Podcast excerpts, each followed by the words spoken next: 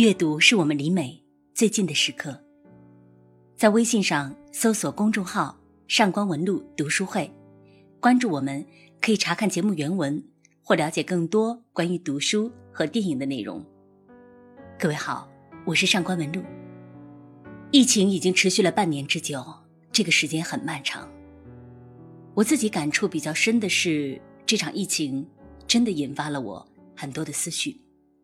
所以我写的比以往更多的短诗和文章。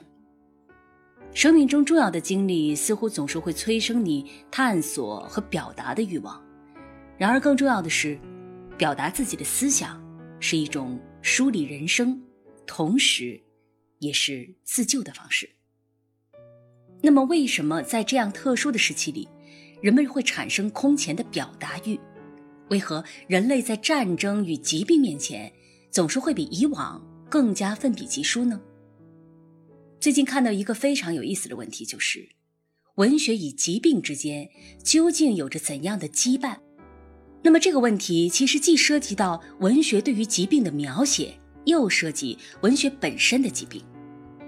北京语言大学比较文学与世界文学教授、博士生导师、文学博士张华先生，对文学与疾病这个话题进行了。鞭辟入里的分析。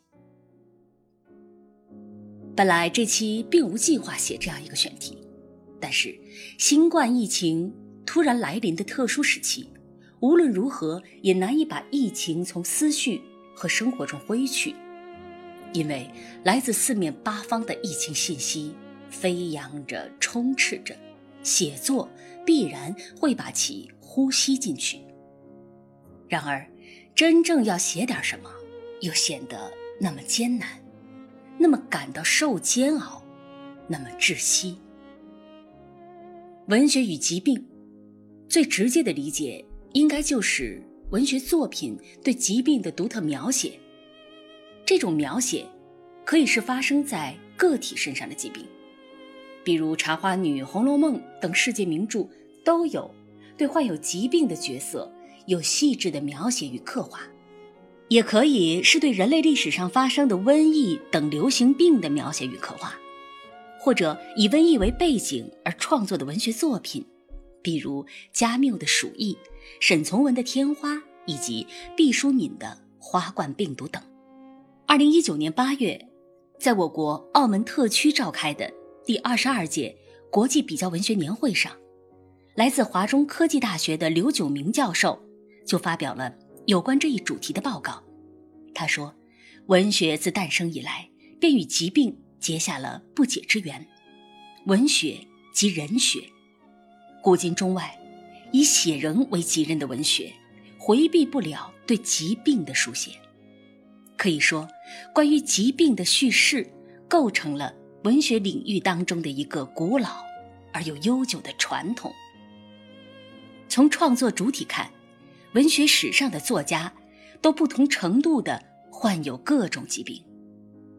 文学与疾病这种如影随形的关系，为文学研究留下了广阔的探索空间，不仅为文学批评与阐释提供了一种新途径，而且为文学重归关照现实的正途，摆脱自娱自乐的边缘化窘境提供了一种新的。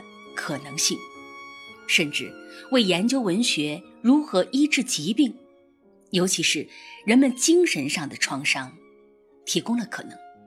当然，我们也可以对文学与疾病做另外一种解释，即文学病了，也就是我们前期文章中探讨的，文学本身患了疾病，病入膏肓，甚至已经致死，或者。文学没病，而且越来越健康。这个层面的文学与疾病的研究和探讨相当复杂，而且始终处于争论之中。它涉及文学根源、文学本质、文学作用，涉及现实主义、浪漫主义、现代主义，涉及纯文学、文学为何、文学何为等等一系列文学理论与美学问题。